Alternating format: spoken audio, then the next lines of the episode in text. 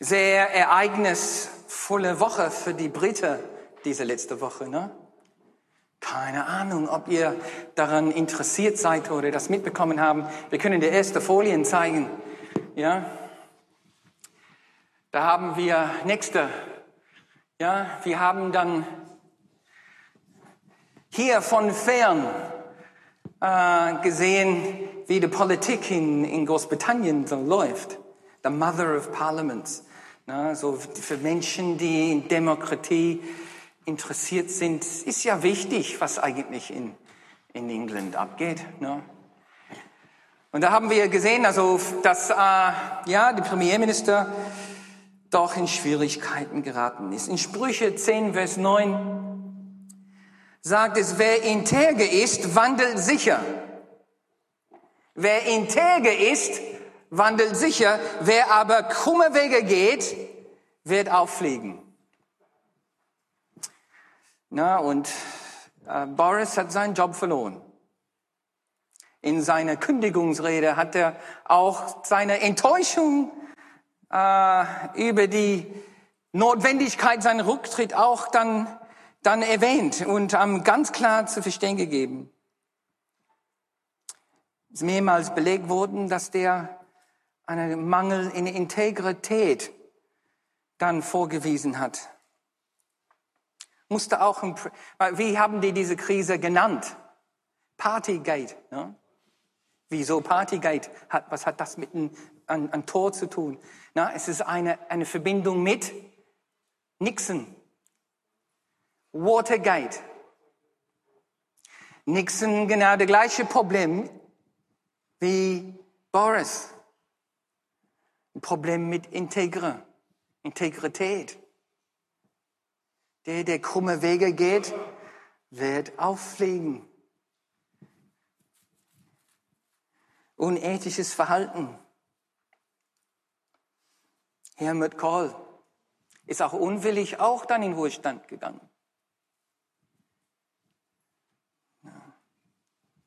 Unfreiwillig. Unethisches Verhalten. Die Sache ist, ich habe dann gelernt, wenn man den Finger auf jemandem zeigt, kommen drei zurück. Kennt ihr das? Wenn ich auf jemandem sage, kommen drei zurück. Vater, Sohn und Heiliger Geist wollen mir was sagen. Ne? ja? Komm, Boris, Boris! Du Brexit-Mensch, du Boris! Nixon! Helmut! Drei kommen zurück.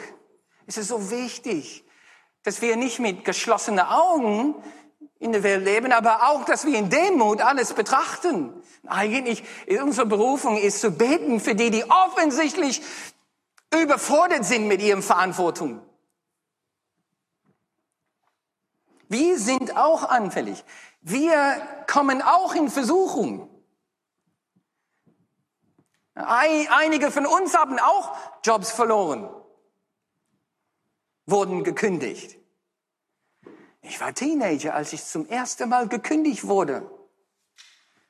in Australien gab es, gab es in einer dürre Zeit sogenannte Wassereinschränkungen. Äh, Man dürfte den Garten nur mit einem Wasserschlauch, sag mal, bewässern. Und ich hatte einen Job, wo ich dann einen großen Garten, gigantische Garten, einfach dann, wie sagt man das dann, gießen musste, aber äh, gute, gutes Gehalt, 10 Dollar die Stunde oder so. Aber weißt du, wie langweilig das ist? Ist so langweilig. Dann irgendwann, also ein oder zweimal in der Woche bin ich dahin und dann irgendwann wollte ich nicht mehr, hatte ich keinen Bock mehr. Und ich bin einfach nicht hingefahren. Zwei, drei Wochen lang. Dann bräuchte ich Taschengeld bin ich dann mit dem Fahrrad zurückgefahren zu dem Haus dieser nette Frau, hab die, an die Tür geklopft, die macht die Tür auf und sagt, was machen Sie dann dann da? Eigentlich, was machst du denn hier? Ich sagte, ich wollte, sie sagte, vergiss es, hau ab. Ungefähr.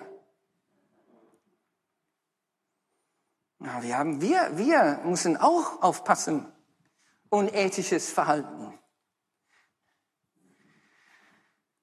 Lügen, unzuverlässig, sexueller Missbrauch, Missachtung von wichtige, wichtige Vorgehensweisen, lästern.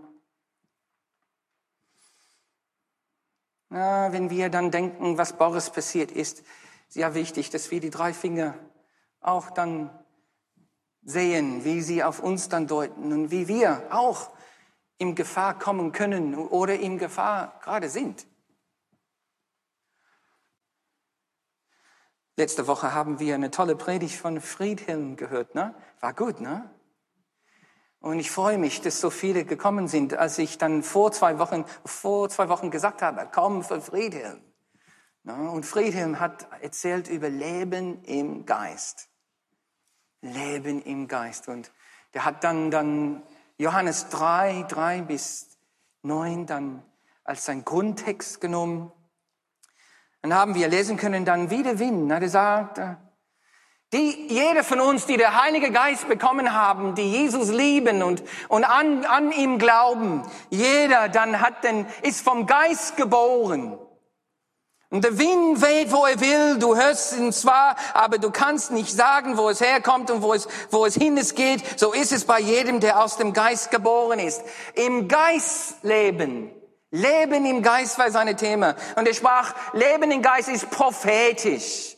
Gott redet andauernd zu uns.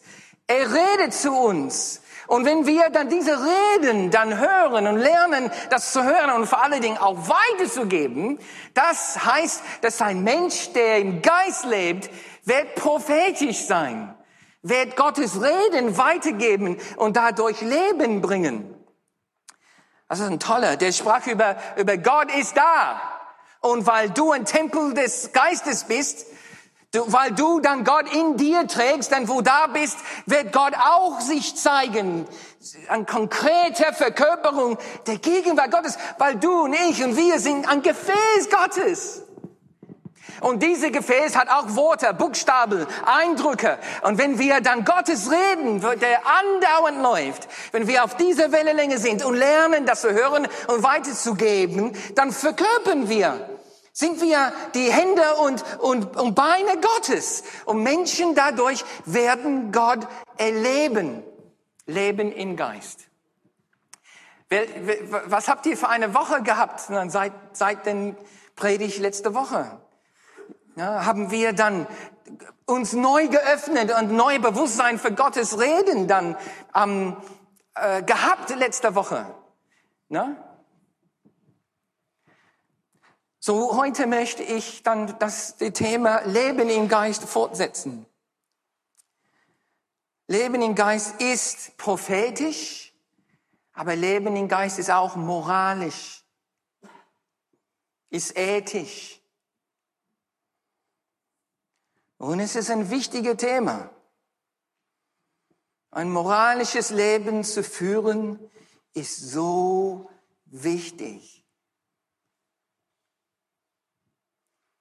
Schlechter Charakter verderbt gutes Können. Ein unmoralisches Leben, ein unethisches Leben zu führen, wird der beste Einsatz, die genaueste Prophezeiung zu nichts machen können.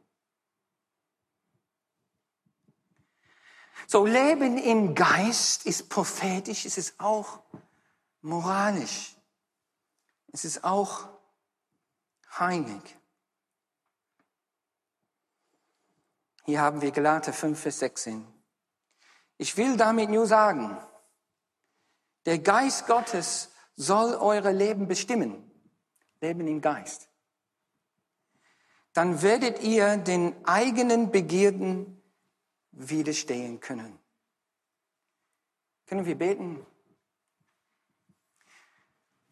Vater, wir danken dir für ein Leben im Geist und wollen alles, was das bedeutet, heute umarmen und neu lernen, neu beherzigen, was es heißt, ein Leben zu führen, welches gesteuert und bestimmt ist und wird durch dein Heiliger Geist.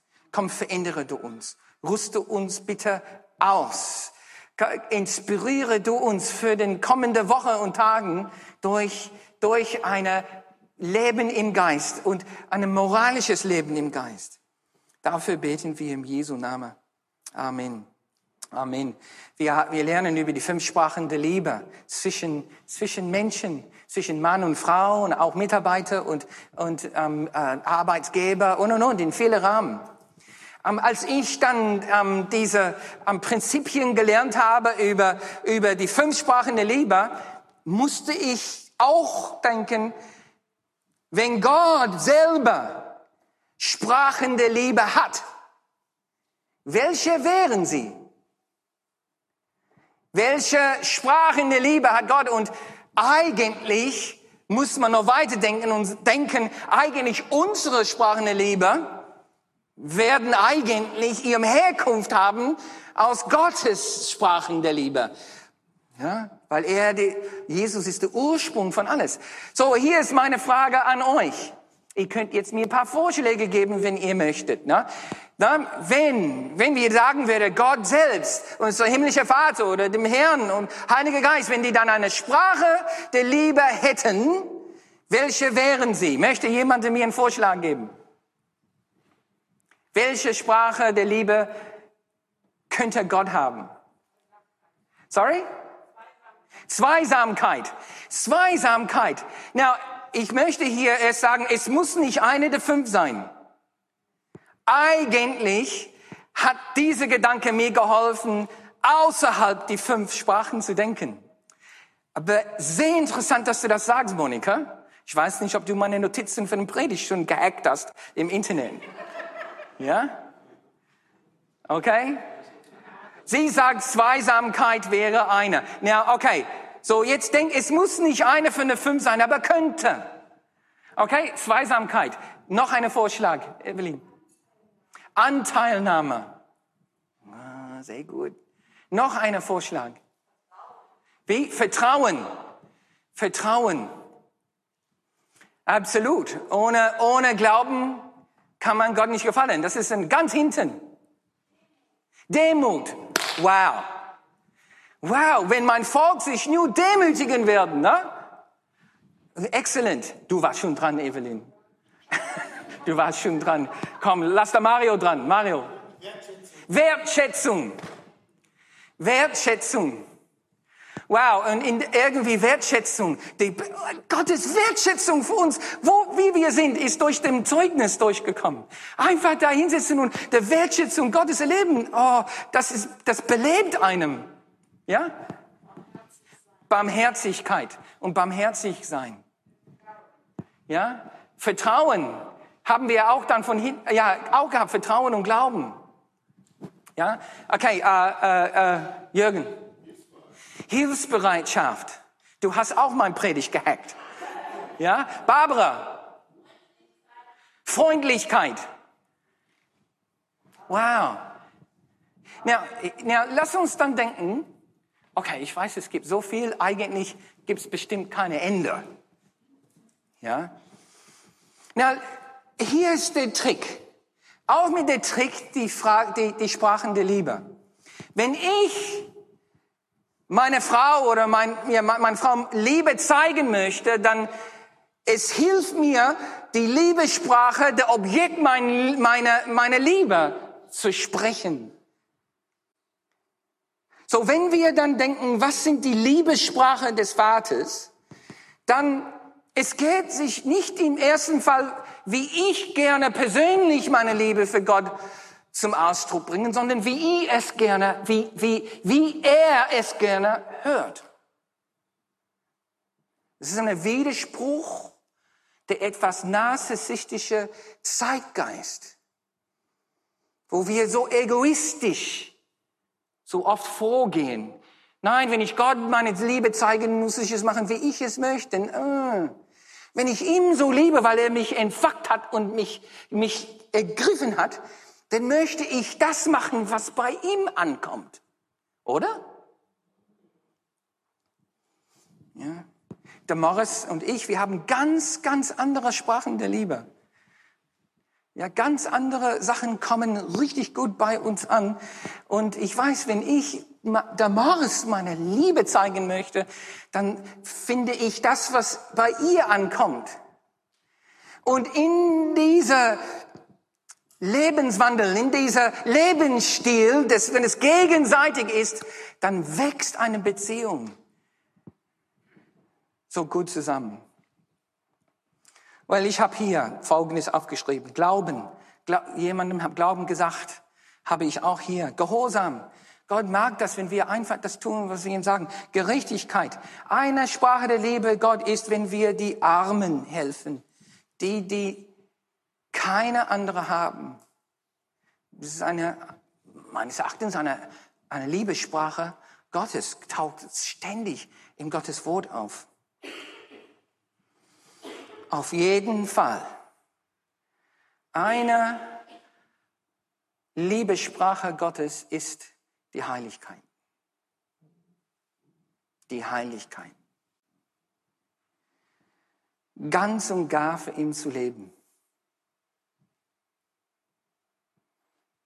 Deshalb hat das viel mit Zeit zu zweit zu tun. Habe ich auch gedacht.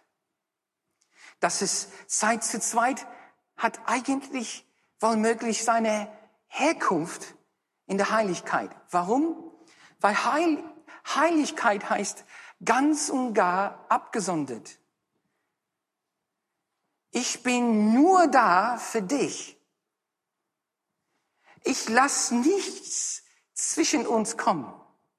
Ja, und Zeit für Zweit heißt, wenn wir, ich, ich mache Zeit für uns, nur uns zwei zusammen. Der Trick ist auch, manchmal seine Handy auszuschalten und ähm, die Ablenkungen einfach dann wegtun, weil es ist Zeit zu zweit, nicht Zeit zu dritt oder zu viert oder zu fünft. Mit meinem Chef und meiner Freunde und meine Bekannte und so mit ins Boot, so wie manchmal ein Restaurant, du gehst zum Restaurant, du hast aber deine WhatsApp auf und du sitzt gegenseitig gegenüber deine Gegenüber. Das ist lustig, ne? Du sitzt gegenüber dein Gegenüber und die ganze Zeit bist du dann in dein Smartphone. Ich, ich äh, sehe das oft. Nicht so, Zeit zu zweit ist eigentlich Zeit zu 515. Und Zeit zu zweit ist, wenn ich sage, du bist mir wichtig und ich bin hier ganz und gar für dich. Was im Echt das Kerngedanke ist mit Heiligkeit. Heiligkeit heißt, ich, ich bin abgesondert nur für dich. Hier haben wir Gottes Heiligkeit. Heiligkeit bedeutet bezüglich Gott seine Absonderung, Gottes eigene Absonderung von und seine Überlegenheit über sein ganze Schöpfung. Okay? Gott ist Schöpfer, der Rest der Existenz ist seine Schöpfung. Und heilig heißt im Bezogen auf Gott, dass Gott ist separat von seiner Schöpfung. Na, die Schöpfung gibt natürlich ähm, Indize über die, die Charakter Gottes überall. Aber Gott soll nicht verwechselt werden mit der Schöpfung. Wie nennen wir das, wenn, wenn ein Wesen separat ist von der Schöpfung? Wir nennen das die Heiligkeit Gottes. Gott ist heilig. Er ist Schöpfer aller Schöpfung. Und obwohl die Schöpfung ihm ähnlich in vielen Hinsichten, man darf die nicht verwechseln. Und das ist, das ist äh, äh, ein wichtiger Teil unserer, unserer Glauben. Es ist eine totale ähm, Ergänzung oder läuft ganz anders wie, wie, wie in Buddhismus oder Hinduismus oder vielen in New Age denken oder so. Die Heiligkeit Gottes bedeutet, Gott ist alles, was es gibt, über ähm, seine Überlegenheit. Und hier kommen wir zu dem zweiten Teil. Die Heiligkeit Gottes deutet auf seine Unendlichkeit. Überlegenheit, seine Majestät, seine ehrfurchtgebietende Herrlichkeit. Das ist, was wir meinen, wenn wir sagen, Gott ist heilig.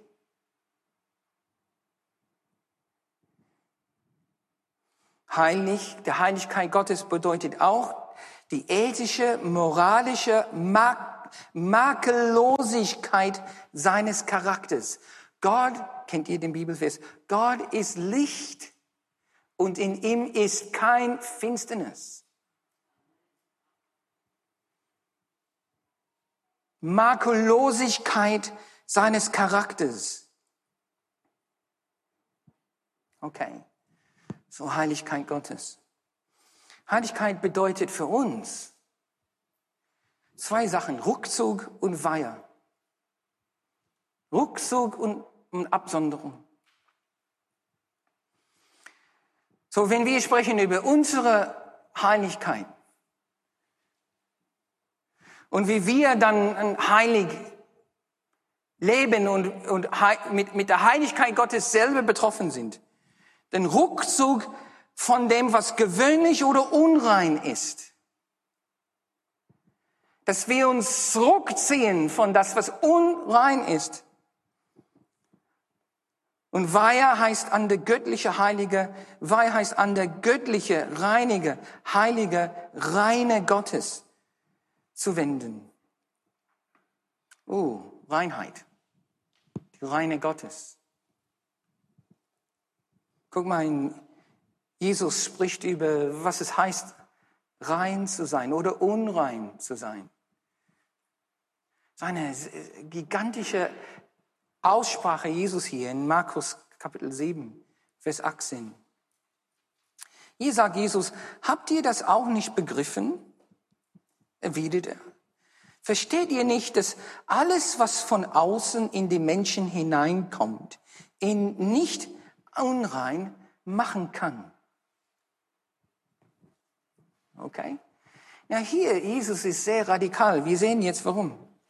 Denn es kommt ja nicht in sein Herz, sondern geht in den Magen und wird im Abort wieder ausgeschieden. Okay? So hier sehen wir, Unrein hat mit, mit dem Herz zu tun. Das Menschenherz, der innerste Sein eines Menschen. Damit erklärte Jesus alle Speisen für rein. Okay? Ja, hier möchte ich hier sagen, hier sieht man, wie Jesus den neuen Bund Stück für Stück etabliert. Hier ist eine ganz klare Aussage, die der ganze jüdische Koscher-Gesetz einfach außer Kraft setzt.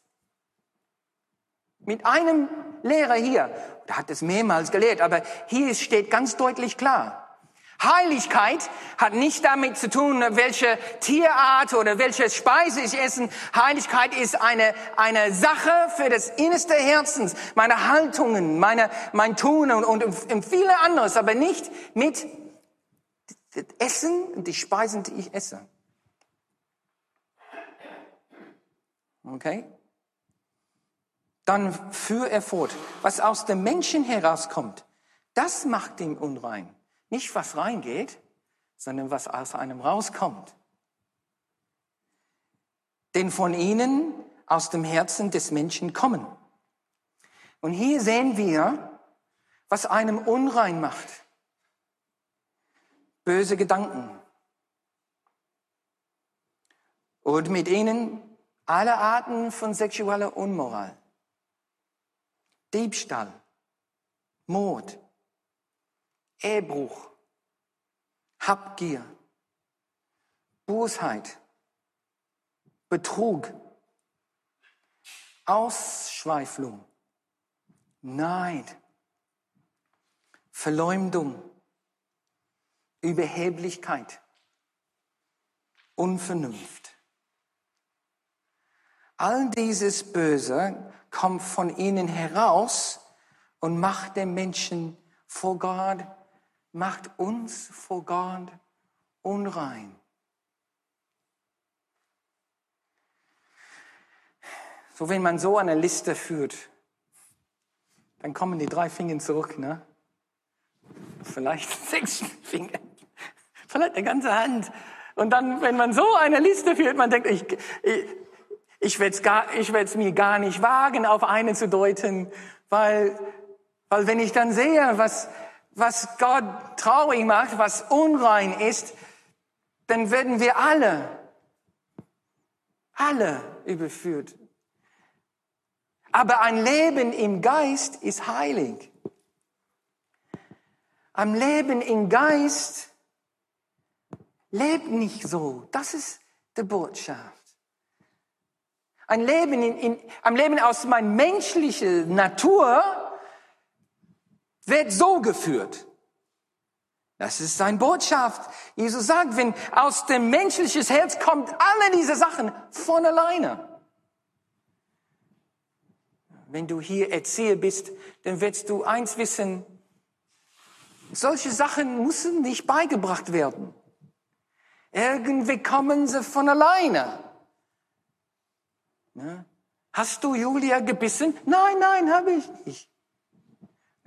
Ganz am, ja, die, die Abdrücke von den Kindzähne ist da an der Arm von armer Clarisse. Und das Kind steht da und hast du die gebissen? Das ist der erste Missetat, ne? Aber der zweite ist dann, hast du es gehabt? Nein, habe ich nicht. Keiner muss ein Kind beibringen, zu lügen. Das kommt für viele von uns also einfach von alleine. Notlügen kennen wir, ne? Aber ein Leben im Geist ist moralisch. So, was machen wir, wenn wir in Versuchung kommen? Weil ich muss sagen, was ich hier habe, und das kann hier, man hier sehen, ist eine Segelboot, eine, eine, eine Yacht. Und ähm, wenn du auf deine App guckst, wirst du, wirst du sehen, es hat nicht nur eine Segel, der, der Haupt, der Mainsail. Ne? Klaus Wolfgang, wir können dann gerne dann ein bisschen darüber austauschen, der hat seinen Segelschein. Ne? Klaus Wolfgang. Mein Lieblingssegel heißt Spinnaker. Ne? Und das, das geht man hier nicht so gut, aber das ist diese große Segel, die man dann, denn die man setzt, wenn der Wind in die richtige Richtung weht. Und diese große Segel lässt sich fühlen. Und so ist so ein Bild für Leben im Geist. Na, interessant ist, das Wind kann die Strömung trotzen. Das Wind geht in diese Richtung, die Strömungen können in diese Richtung gehen. Und hier ist ein, ein, ein, eine, ein Gleichnis für, für diese Botschaft. Wenn man im Geist lebt, ist der Wind stärker als die Strömung, in dem das Boot sich befindet. Ohne Wind wird denn der Strömung das Boot einfach mit sich tragen. Unsere Begierden, unsere Menschlichkeiten, unsere, unsere menschliche, unmoralisches Wesen tiefen drin. Unsere Herz, wie Jesus sagt, wird uns mit sich tragen, wird, wird den Boot meines Lebens dann einfach in seine Richtung nehmen. Aber wenn wir im Geist leben, wie es sagt, wenn das Wind mein Leben mit sich tragen darf, dann kann ich, werde ich eine andere Richtung schlagen schlagen können. Wenn, der, wenn, wenn, wenn ich diese Spinnaker, wenn ich den Mainsail, wenn ich dann mein Leben im Glauben öffne für Gott und sage, Gott, komm in mein Leben, Heiliger Geist, du bestimmst dann, wie ich denke, welche ich tue, dann wird der Geist uns unter seinem Kraft annehmen.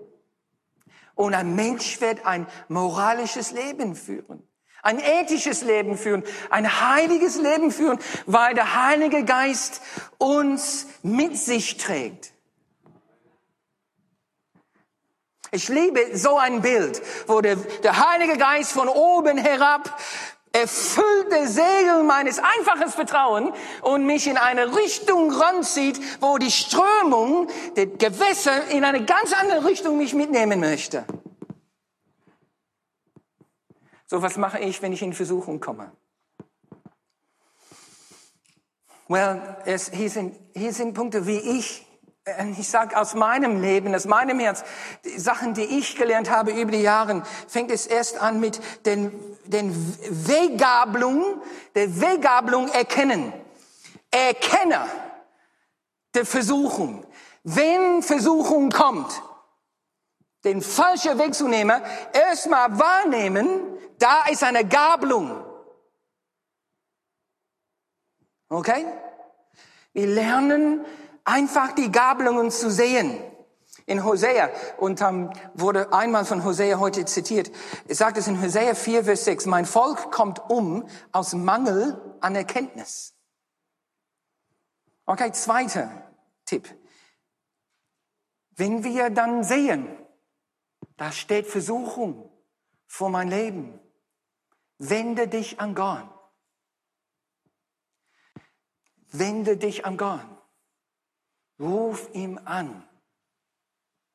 Es ist so wichtig. Ja, dann kommt den Wind Gottes. Es ist eine Verheißung. Wende dich an Gott. Das ist so wie setze dein Segel. Wende dich an ihm. Sagt in 1. Korinther 10, 13, bisher ist noch keine Versuchung über euch gekommen, die einen Menschen überfordert. Und Gott ist treu. Er wird nicht zulassen, dass die Prüfung euer, äh, über eurem Kraft geht. Er wird euch bei aller Versuchungen den Weg zeigen, auf dem ihr sie bestehen könnt. Tipp Nummer drei. Verteidige dich mit Gottes Wort. Wenn Versuchung kommt, wir packen Gottes Wort aus und wir lernen mit Gottes Wort diese Begierden, diese Versuchung, dieser falsche Weg bei der Gabelung einer Entscheidung zu erwidern. Das sehen wir ganz klar in das Leben von Jesus selbst. Guck mal, welcher welche Trieb ist noch stärker als der Hungertrieb? Gibt kein, keine Trieb, der stärker ist als der Hungertrieb. Jesus fastete 14, 40 Tagen, war hungrig. Und der Teufel kommt zu ihm und Jesus erkennt die Versuchung. Der Teufel sagt, wenn du Gottes Sohn bist, dann befehl diesen Stein hier, dass er zu Brot werde. Und der hätte das machen können. Aber Jesus erkennt eine Versuchung und was tut er? Er widert mit Gottes Wort. Nein, in der Schrift steht, der Mensch lebt nicht nur von Brot. Ja, eigentlich hatte die alle drei Bibelversen in der Wüste aus ähm, 5. Mose. 5. Mose 6, 13, 5. Mose 6, 16, denke ich, und 5. Mose 8, 3. Alle drei. Was lernen wir und was zeigt uns Jesus vor? Wenn wir in Versuchung kommen, ist es so wichtig, dass wir Gottes reden. Und wir haben gelernt, ein, ein, ein Leben im Geist ist prophetisch. Hört der Reden Gottes andauernd. Dann, ich nehme das Reden Gottes durch sein Wort und ich verteidige mich dadurch. Ja. So.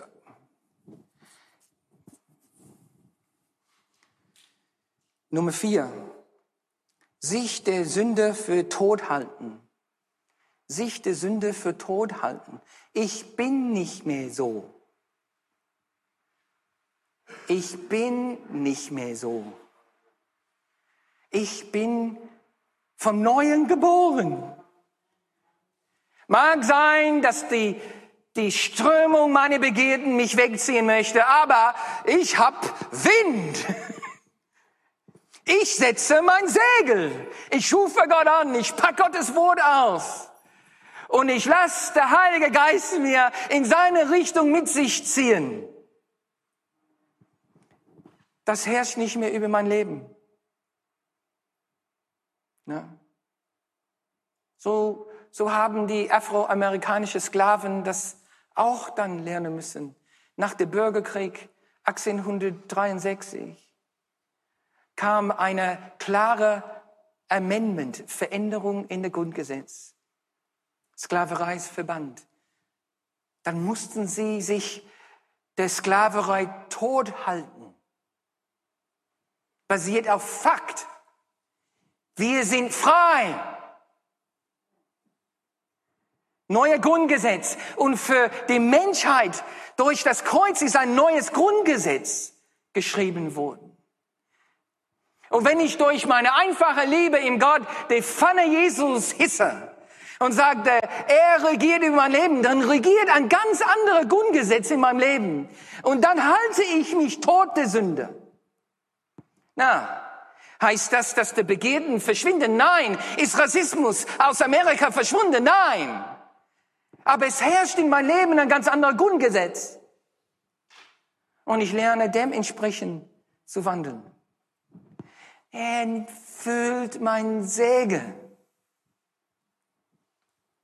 In Römer 6, Vers 11 sagt es, auch ihr sollt von dieser Tatsache ausgehen.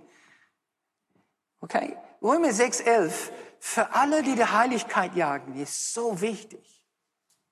Für jede, der, der, der Liebessprache Gottes sprechen möchte, ist Römer 6, 11 so wichtig. Auch ihr sollt von dieser Tatsache ausgehen, dass ihr für die Sünde tot seid, aber in Jesus Christus für Gott lebt. Ist das nicht genial? Danke. Okay, Schritt vier, euch für den Tod, uns für den Tod, für die Sünde tot halten. Ich, das, das ist nicht mehr mein Leben.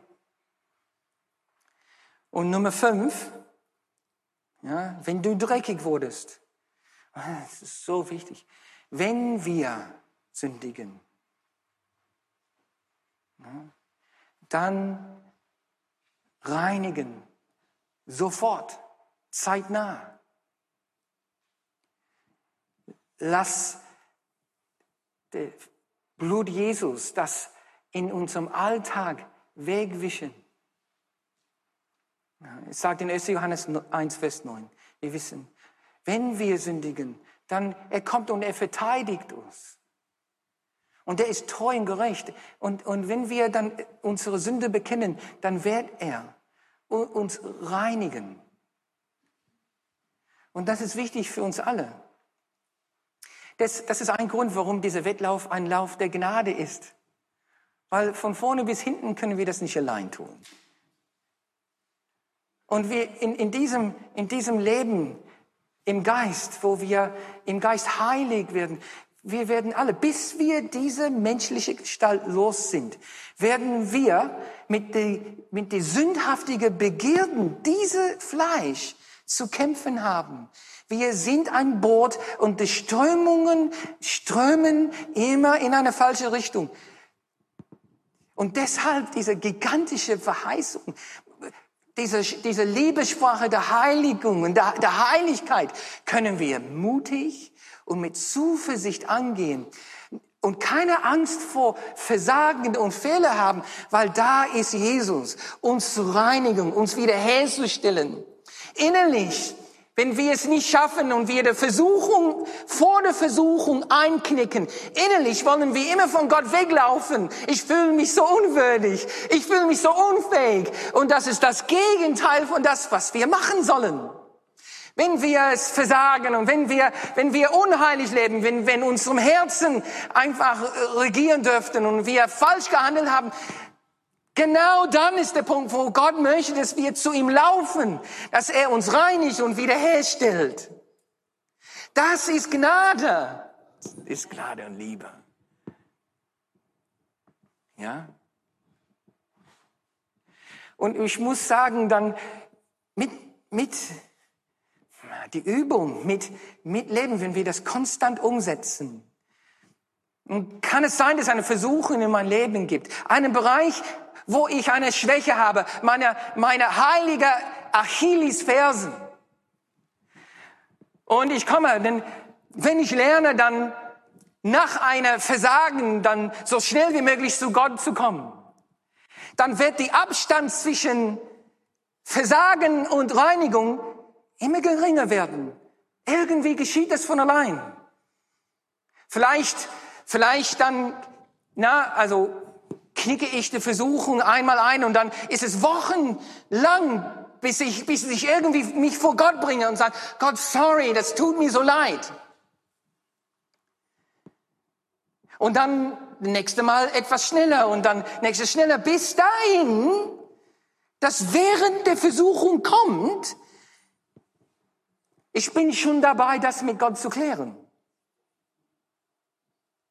Oh Gott, jetzt, jetzt kommt, kommt, kommt der Mensch dann wieder zu mir und ich bin, äh, ich, ich, oh, hilf mir, weil normalerweise raste ich dann aus. Und Rage kommt. Rage ist, ist nicht heilig, ist ein Sünder. Und normalerweise flippe ich aus, aber jetzt, jetzt bin ich mitten im Geschehen und dann bringe ich das vor Gott und dann auf einmal besiege ich das, aber nicht durch meine eigene Kraft, durch den Wind des Geistes, weil ich mich an ihm gewendet habe. Ich habe den der Versuchung sehen kommen. Ich ich habe gelernt, ich lasse mich nicht runterziehen, wenn ich gesündigt habe und in Rage gekommen bin. Ich komme vor Gott. Was war der eine? Demut kam von hinten. Und mit Demut bekenne ich meine Sünde und lass mich reinigen.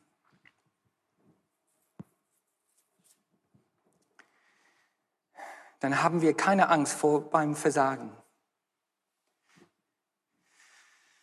Oh, das ist dann Ruckzug. Ruckzug von böse, Ruckzug von das, was uns ein unreinigt, unrein macht.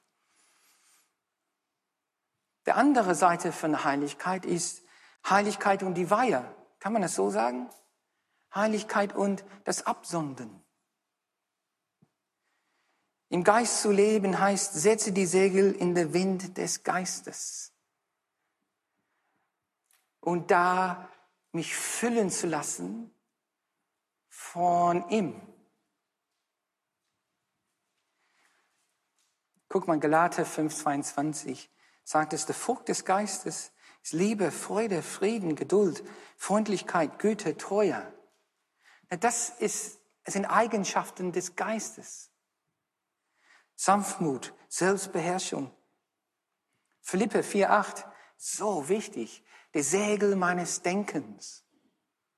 Hier ist es, ansonsten denkt über das nach, meine Geschwister, was wahr, was anständig und gerecht ist. Richtet eure Gedanken auf das Reine, das Liebenswerte und das Bewunder Bewundernswürdige, auf alles, was Auszeichnung und Lob verdient. 1. Korinther 3, 4 gibt uns noch mehr über diese Wind, diese Wind, was mein Segel füllt. Liebe hat Geduld, Liebe ist freundlich, sie kennt keinen Neid, sie macht sich nicht wichtig, ist nicht arrogant, sie ist nicht taktlos, sucht nicht sich selbst, sie lässt sich nicht reizen und trägt Böses nicht nach. Sie freut sich nicht, wenn Ungerecht geschieht. Sie freut sich, wenn die Wahrheit sieht. Sie erträgt alles. Sie glaubt und hofft immer. Sie hält allem stand. Die Liebe wird niemals aufhören. So wenn wir in Situationen konfrontiert sind. Gabelung in unser Lebenswandeln sehen, was täglich geschieht. Ja? Ich gebe ein Beispiel. Na, momentan der S6 ist total chaotisch. Der S6, der S6 am, am S-Bahn wird, wird, jetzt oft gecancelt, weil die bauen da um. Da kommt, äh, wie heißt das, Ersatzverkehr mit den Bussen. Nur oftmals fahren sie, da ist eine Bushaltestelle mit 20, 30 Leute da und der Bus fährt einfach dem vorbei. Hast, wer hat das schon mal was erlebt? Hier, fährt, Bus fährt euch. Ja, hier ist eine Gabelung in der Straße. Wie reagierst du? Wie reagieren wir in solche Situationen? Ja? Hier ist, was ich gelernt habe. Okay, wenn ich in Gabelungssituationen komme und Lebenssituationen komme, so wie du wirst dann zitiert in den Chefetage und der Chef sagt, sorry, du bist gekündigt, wir haben keine Arbeit mehr für dich. Manche von uns haben das auch erlebt. Dann Folgendes hat mir immer geholfen. Erstmal Gott zu fragen. Also eigentlich Gott suchen. Gott suchen. Wie ich hier bei der anderen Tipps gesagt habe, ich wende mich an Gott. Das heißt, ich setze meine Segel. Ich frage Gott, wie soll ich über die Situationen fühlen? Was soll meine Gefühle sein? Jetzt, dass ich gekündigt wurde. Beispiel. Okay? Und mehrmals habe ich erlebt, mit dieser eine Frage, dass der Heilige Geist kommt und sagt, freue dich. Freue dich. Ich will dich aus diesem Job raushaben und du hast nicht auf mich gehört, so ich hab's getan. Freue dich. Ja, Leute, weißt du, wie das befreiend ist? Innen drin habe ich, habe ich Angst und, und Wut und Zorn. Das darf nicht sein, das darf nicht sein. Und dann ich frage Gott, irgendwann mittendrin kommt mir dann vor, oh, frag Gott, wie ich mich fühlen soll. Und Gott sagt, freue dich. Na, hier ist der, ist der Tatsache. Dann was mache ich? Ich vertraue ihm und ich sage, dann freue ich mich. Und dann trotze ich die Strömung, weil der Geist Gottes zieht mich in eine ganz andere Richtung. Und das ist genau, was Jesus sagt in der Bergpredigt. Hey mal, wenn Leute dich verfolgen, wenn Leute dein Leben schwer machen, was sagt er? Freue dich. Das ist Leben im Geist. Wie sollte ich mich dabei fühlen? Wie sollte ich mich dabei denken? Ich glaube, ich habe das hier zweimal fühlen. Das sollte, wie soll ich dabei denken? Vater, komm du und, und gib mir deine Gedanken über diese Situation.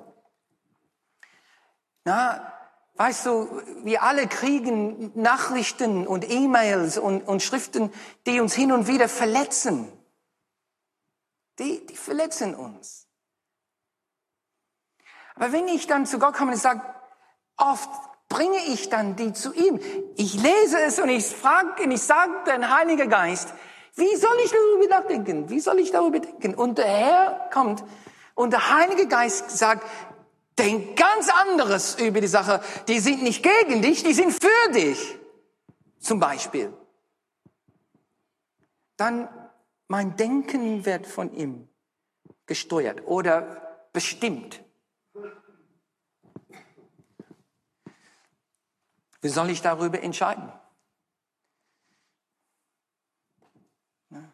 Oft, so oft treffen wir Entscheidungen und dann später, manchmal Wochen später, erstmal denken wir, oh, oder vielleicht soll ich darüber beten. Aber sobald wir dann an dieser Situation uns befinden, fragen wir, wie soll ich entscheiden, Herr? Und wie soll ich dementsprechend handeln? Wir waren wir waren im Urlaub. Äh, und ich mehrmals, ich wurde zum Thema Integre mehrmals auf die Probe gestellt. Okay? So, wir waren bei Banja Falls, ganz weit im Norden. Und da mussten wir Zutritt bezahlen, 30, 30 Shekel insgesamt. Ich habe dem Mensch an, an den, hm, wie heißt das, an der Theke, ich habe ihm 100 Shekel gegeben. Okay? Ich habe ihm 100 Shekel gegeben, er gab mir 120 zurück. Na, was machen wir? Ich hab's verdient. Ich bin den ganzen Weg hierhin gekommen. Es ist ja ein Geschenk von der israelischen Regierung. Ich kassiere die 120. Ich habe die 120 genommen, halbwegs wahrgenommen, aber erst genommen. Okay? Ich gehe dann weg. Damaris, ich, hast du das mitgekriegt? Ich weiß nicht, du hast es gar nicht mitgekriegt. Ich mit meinen Füßen ging weg, aber der Wind wehte in eine andere Richtung. Verstehst du, was ich meine?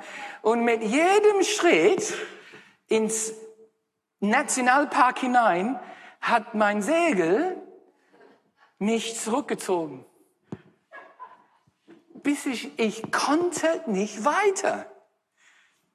Auch mit, mit meiner lieben Frau, die sagt, hurry up, beeil dich, wir wollen das sehen. Und der Wind trag mich zurück. Weil ich wusste, dass der arme Mitarbeiter irgendwann der Kasse am Ende des Tages dann, dann äh, wie heißt es, begleichen müsste. Ich habe ihm gesagt, ich habe die 120 Shekel auf eine Theke getan und sagte, Entschuldigung, aber ich glaube, ich habe ihm 100 Shekel gegeben, sie haben mir 120 so gegeben. Der ist weiß geworden, so weiß, schockiert. Wahrscheinlich, weil er gedacht hat, äh, viele Sachen auf einmal gedacht hat. So, Dankeschön, Dankeschön, ne? Erste Mal. Zweite Mal, ne? Parkplatz in Tel Aviv. Drei Uhr morgens. Drei Uhr morgens musste ich das Auto abholen, um, um zum Flughafen zu fahren. Die Schranke in den 24 Stunden Parkplatz war auf. Aber als ich mein Ticket in die Maschine reingetan habe, wollten sie 48 Shekel von mir haben. Was macht man? Tja, die sind dankbar, dass ich hier bin. Ich muss ja nichts bezahlen. Ist ein Geschenk von der israelischen Regierung. Ich sage euch, der Wind wehte in eine andere Richtung, in dem ich gehen wollte.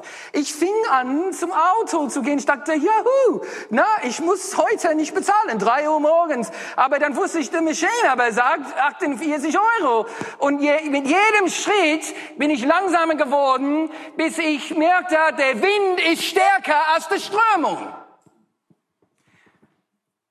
eigene Vorteile, Egoismus, alle die Sachen zieht mich in eine Richtung, aber der Wind Gottes weht einfach in eine Richtung. Und es war nicht gesetzlich, es war eine Herzenssprache. Es ist so, ich weiß nicht, wie ich euch das erzählen kann, wie man da unterscheidet. Es ist nicht gesetzlich und ich muss, ich muss, ich muss. Es ist ein Leben im Geist vielleicht, wo mein Segel erfüllt ist mit, mit, mit, mit der Tatsache, alles, was ich tue, tue ich vor Gott und ich will heilig leben. Und er zieht mich in eine Richtung und hilft mir, meine Hand an meine Kreditkarte zu bringen und einfach das einscannen zu lassen und 48 Shekel zu bezahlen, wenn ich sonst kostenfrei hätte durchfahren können. Dritte Mal. Wir sind in der Flughafen und ich meditiere an der Großzügigkeit der israelischen Regierung. Und ich möchte Kaffee kaufen. Ich bin da an der Theke. Ich sage zwei Latte Macchiatos bitte. Dann habe ich gesehen, dass ich wollte, dass es auch dann eine Flasche Orangensaft gibt. Nimm den Orangensaft, tu es auch auf die Theke. Das möchte ich dir gerne kaufen. Und dann der, der, der an der Kasse, dann rechnet es alles ab und geht vorbei. Und ich denke auf einmal, boah, das ist günstig. Also das ist günstiger als Starbucks hier. Im Flughafen?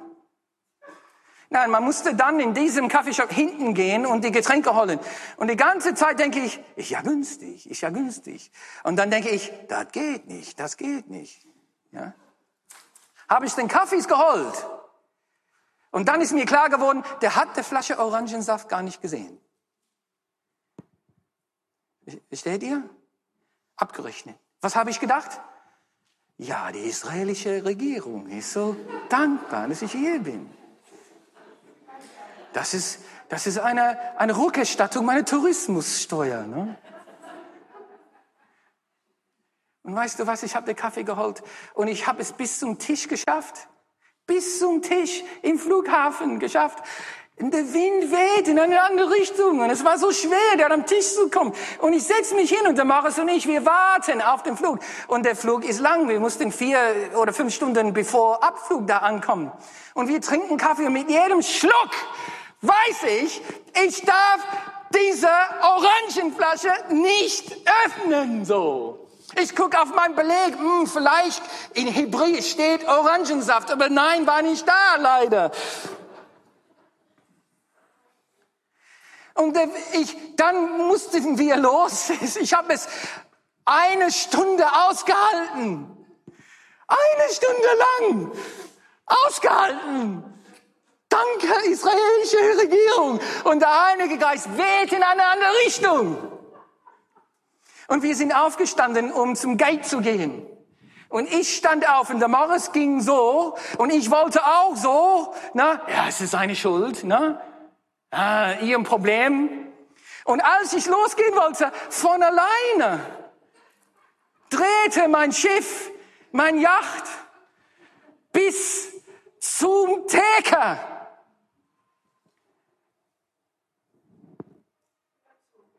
Und ich lag den Kassenbon dahin, hab der Orangensaft nicht, sagte, Entschuldigung, aber ich glaube, ich habe noch nicht genug bezahlt.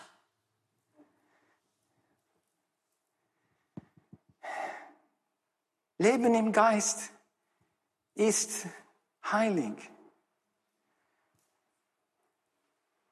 Und die sind, ich erzähle von Geschichten, wo ich Gott sei Dank es geschafft habe. Ganz anders als der Junge mit 14 Jahre alt, der sich nicht aus dem Bett bewegen konnte, um, um einen Garten zu gießen. Ben kann nach vorne kommen. Leben im Geist ist heilig, ist moralisch. Und das heißt, wir füllen unserem Leben mit Gott, mit Geduld, mit Sanftmut, mit Integre, mit Mut, mit der ganzen Bandbreite, der ewige Bandbreite seiner gigantische, majestätische Charakter. Ganz und gar für ihn. Ich lasse mich mit nichts anderes fühlen. Aber ich fühle mich und lass mich von seinen Personen fühlen. Lass uns aufstehen. Und vielleicht setzen wir die Segel jetzt zusammen. Lass der Wind Gottes über uns wehen. Kann sein, dass du jetzt die Strömung der menschlichen Natur, der Versuchung in deinem Leben echt spürst. Dass die Achillesfersen deine, dein Leben so oft getroffen wird und du hast es nicht geschafft wo Gott sagt, setze dein Segel in mir.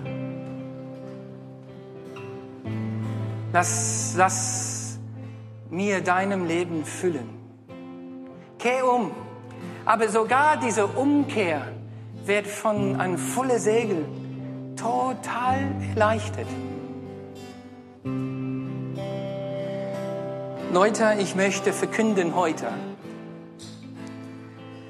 dass der Wind Gottes ist stärker als jede Strömung des Begierdens.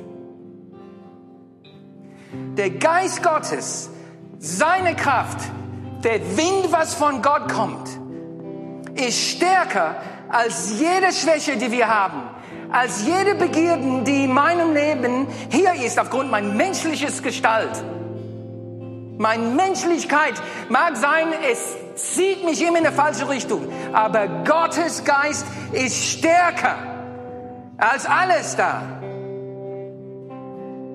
Und wenn wir unsere Segel setzen, wenn wir an ihm rufen und ihm einfach kindliche Vertrauen an ihm rufen, er wird unsere Leben erfüllen und uns dahin bringen, wo wir eigentlich hingehen wollen.